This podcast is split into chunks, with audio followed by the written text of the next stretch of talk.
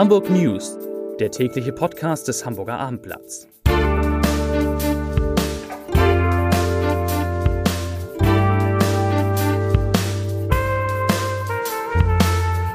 Herzlich willkommen. Mein Name ist Lars Heider und heute hat es dieser Podcast wirklich in sich. An diesem Donnerstag gibt es mehr Nachrichten als eigentlich in 15 Minuten passen. Wir versuchen es trotzdem. Denn wir müssen heute über die neuen Zahlen und Pläne der Hamburger Sparkasse sprechen. Die sind für alle interessant, die entweder Mitarbeiter oder Kunden sind. Und das sind in Hamburg ja sehr, sehr viele.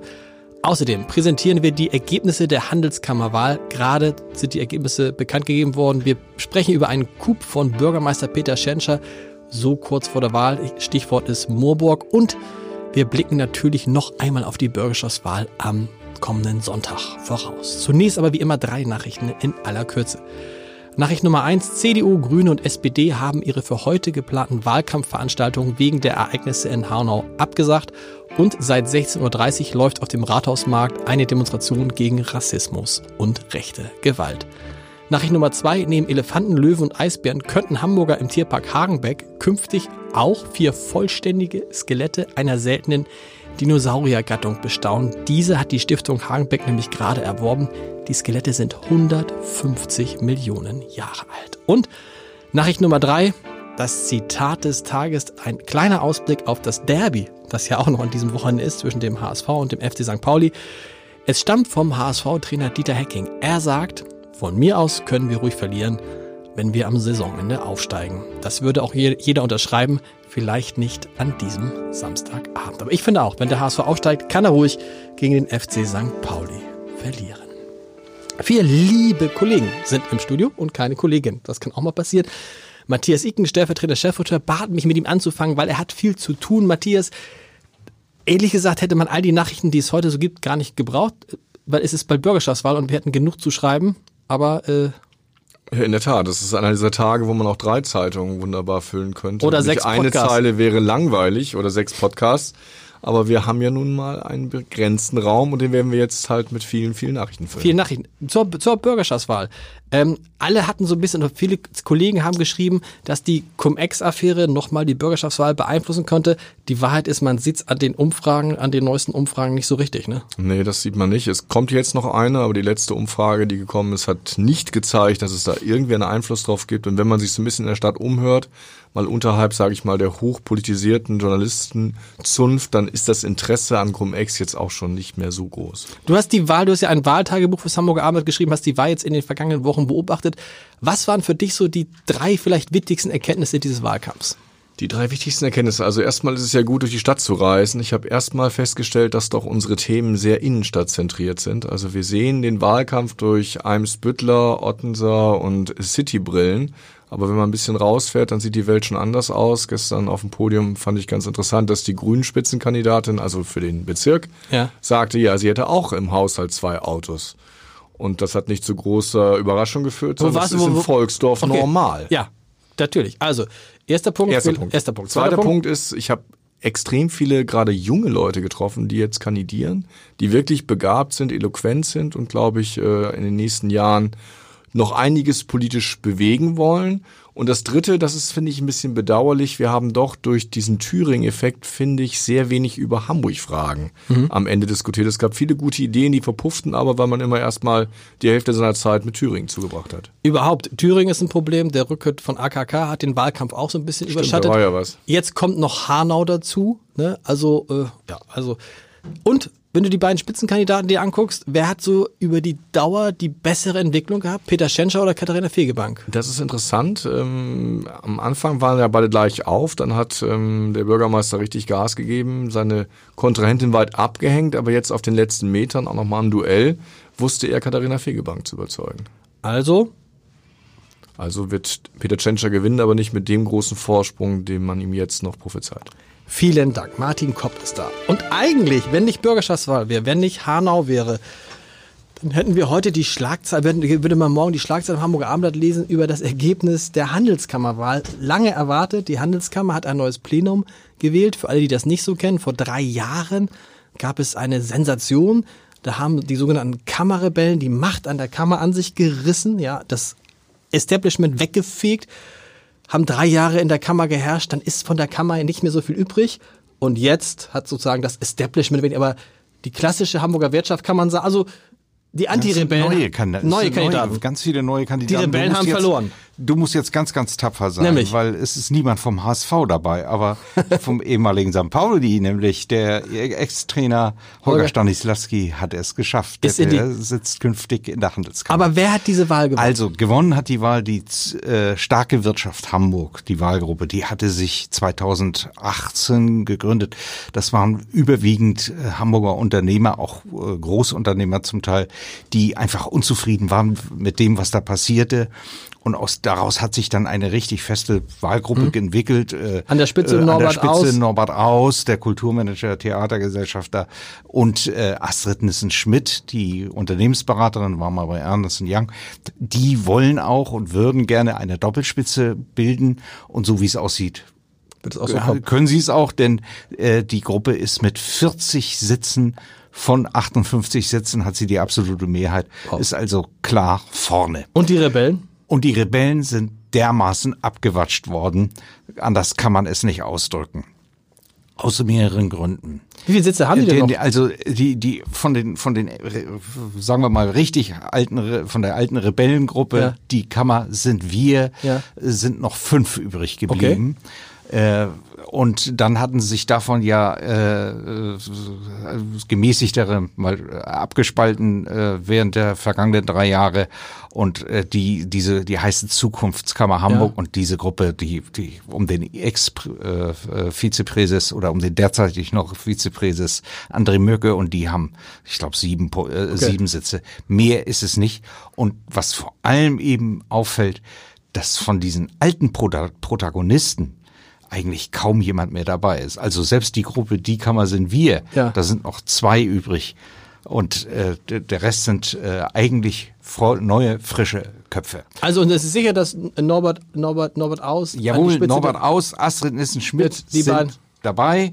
Äh, vielleicht noch hervorzuheben, es gab einen ziemlichen Wahlkampf zwischen Andreas Bartmann, Globetrotter, Ja. war früher in der Handelskammer, und Kurt Wölke. Kurt Wölke hat gewonnen. Budnikowski. Sehr interessant. Also, die Rebellen haben die Krammer wieder krachend verloren. Und deinen Chef haben wir gleich mitgebracht. Oliver Schade, Chef der Wirtschaftsredaktion. Wir müssen über die Haspa sprechen. Die Haspa hat heute die Zahlen für das Geschäftsjahr 2019, die endgültigen Zahlen vorgestellt, richtig? Richtig. Wie fallen die aus? Ja, die fallen nicht so gut aus. Es ist der niedrigste Gewinn, seit die Haspa denken kann. Also der Gewinn ist von 70 Millionen auf knapp über 40 Millionen eingebrochen. Äh, und jetzt möchtest du natürlich die Gründe wissen, ne? Weil du Ich hast ja schon Sorgen, dass dein Mäusekonto möglicherweise gefändet wird. ich habe ja, ich habe ja brav immer eure Berichterstattung erfolgt und weiß ja, dass das lange angekündigt war, dass der Gewinn dieses Jahr einbrechen wird. Das ist so nicht ganz richtig. Im vergangenen Jahr hat Harald Vogelsang bei uns im Interview noch gesagt, er geht davon aus, dass der Gewinn gehalten werden kann. Aber ihr habt zuletzt berichtet, dass man Richtig, vor ein paar Genau. Monaten sah es dann schon nicht mehr so gut aus. Genau. Da wusste man schon, äh, dass es nicht so gut laufen würde und da musste man revidieren. Also ich sag mal was zu den Gründen. Ja. Äh, ein Grund äh, ist, dass man ja ein Restrukturierungsprogramm aufgelegt hat. Es sollen acht bis 900 Mitarbeiter äh, bis 2024 gehen. Von aktuell 5000? 5000 rund, also man hat da noch ungefähr 4000. Äh, dafür hat man Rückstellung gebildet in Höhe von 60 Millionen und man hat ja auch, das hat der eine oder andere vielleicht schon gesehen, viele Filialen modernisiert und sogenannte Nachbarschaftsfilialen äh, umgebaut und das kostet natürlich auch eine Menge Geld. Und äh, ja, das wirkt sich natürlich jetzt auf den Gewinn aus. Was sind die Aussichten für 2020? Wird sich der Gewinn da wieder erholen? Nein, also eher im Gegenteil. Harald Vogelsang ist da sehr skeptisch. Er sagt, also wir müssen jetzt noch durch ein Tal gehen, 2020, 2021 und sagt bei uns im Gespräch voraus, ja, wäre schön, wenn man die 40 Millionen halten könnte, aber es wird wahrscheinlich nicht passieren. Ist das für die Haspa überhaupt so wichtig, weil sie ist ja eine, ein Unternehmen, das sich selber gehört? Ja, natürlich, aber ähm, auf der Also anderen Seite will man natürlich schon äh, profitabel Zahlen, genau. arbeiten äh, und ähm, natürlich ist es auch das Ziel der Haspa, wieder Gewinn zu schreiben äh, oder Gewinn schreiben sie ja, also Ja, klar. wieder einen höheren, Höheren Gewinn. Gewinn. zu schreiben äh, und das werden sie aber, denke ich, auch in drei Jahren dann wieder schaffen. Im Vergleich zur Deutschen Bank immer noch ein schönes Ergebnis, 40 Millionen Gewinn. Ja, das kann man so sehen im Vergleich zur Deutschen Bank. Vielen, vielen Dank. Und Andreas Dai ist da. Und Andreas Dai aus unserer landespolitischen Redaktion hatte eigentlich heute einen Termin in Hammer Brooklyn, der zunächst gar nicht so spektakulär klang, Andreas. Also der Bürgermeister war mhm. da und die Umwelt, Bundesumweltministerin Svenja Schulze. Richtig? Ja, ist richtig. Ja. Und, äh, und dann war das aber doch ein Kracher. Ja, überraschend war schon überhaupt der Termin an sich. Der ist nämlich erst heute Morgen angekündigt okay. worden. Das ist sehr ungewöhnlich bei so einer hochkarätigen Besetzung. Normalerweise geschieht das mit ein paar Tagen Vorlauf. Ähm, Insofern waren wir alle etwas überrascht, dachten mal gucken, was sie uns da erzählen wollen. Und in der Tat ähm, war das ein recht spektakulärer Vorschlag. Es geht darum, das Kohlekraftwerk Moorburg, ein ewiges Politikum in Hamburg, seit Jahren früher abzuschalten als bislang geplant. Mhm. Bislang sollte es wann abgeschaltet werden? 2038 soll ja. es eigentlich spätestens vom Netz gehen und äh, wäre damit eines der letzten Kohlekraftwerke in Deutschland, das äh, abgeschaltet wird. Logisch, weil es auch eines der neuesten genau. ist. Äh, ne?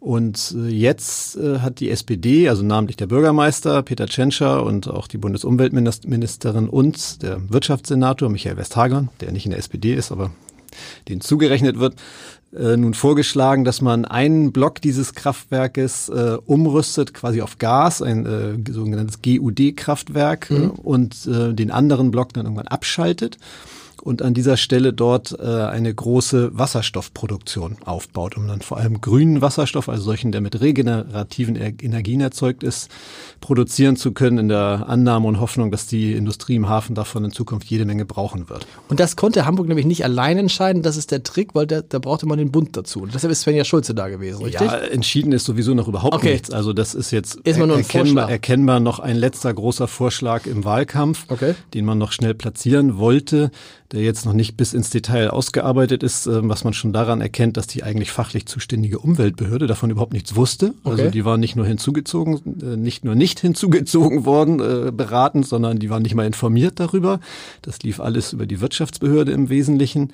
Wobei man sagen muss, Michael Westhagemann ist ein Fachmann auf dem Gebiet. Absolut. Der kommt ja aus der, der Branche. Kommt von Siemens ähm, früher. Aber genau. das ist also wirklich erstmal nur eine Idee. Das hat Peter Tschentscher auch gesagt. Man wollte damit jetzt mal in die Öffentlichkeit gehen und gucken, wie die Reaktionen sind. Es gibt keinen Man wollte Plan. jetzt mal.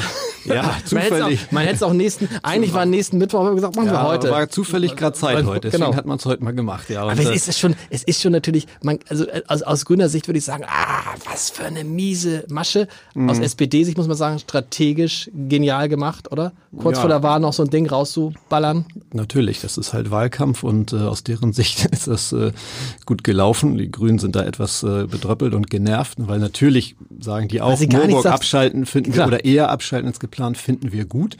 Aber so wie ich jetzt gehört habe, finden halten die dieses Konzept für völlig unausgegoren okay. und sagen, da sind ganz, ganz viele Dinge drin, von denen wir eigentlich heute schon wissen, dass sie vermutlich nicht funktionieren.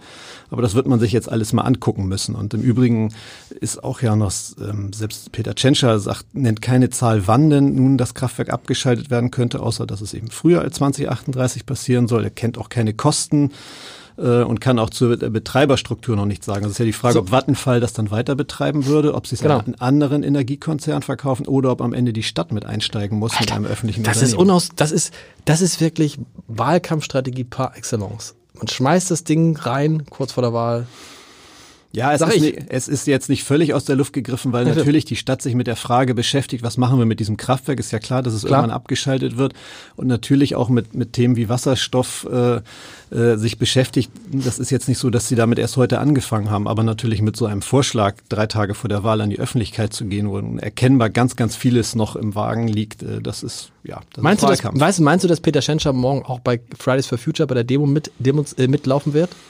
Habe ich jetzt nicht zu gehört, aber ich hat es angedeutet. Überraschen. Äh, auch nicht. Das, dazu passt nämlich der Leserbrief des Tages von Werner Jens. Wenn man, er schreibt, wenn man der Sache von Fridays for Future etwas Schlechtes antun will, dann ist es die Kombination mit einem Gratiskonzert. Da kann man vom Engagement der Schüler für das Klima schreiben, so viel man will.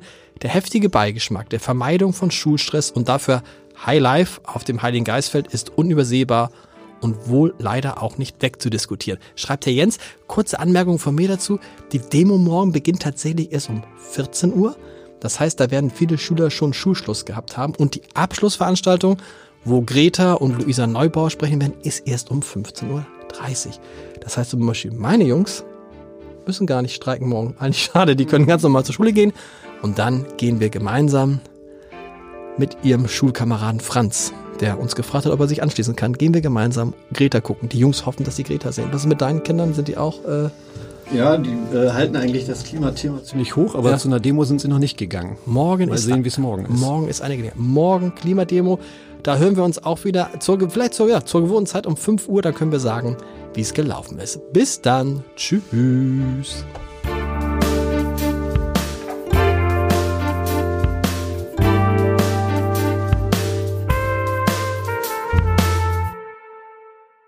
Weitere Podcasts vom Hamburger Abendblatt finden Sie auf abendblatt.de slash podcast.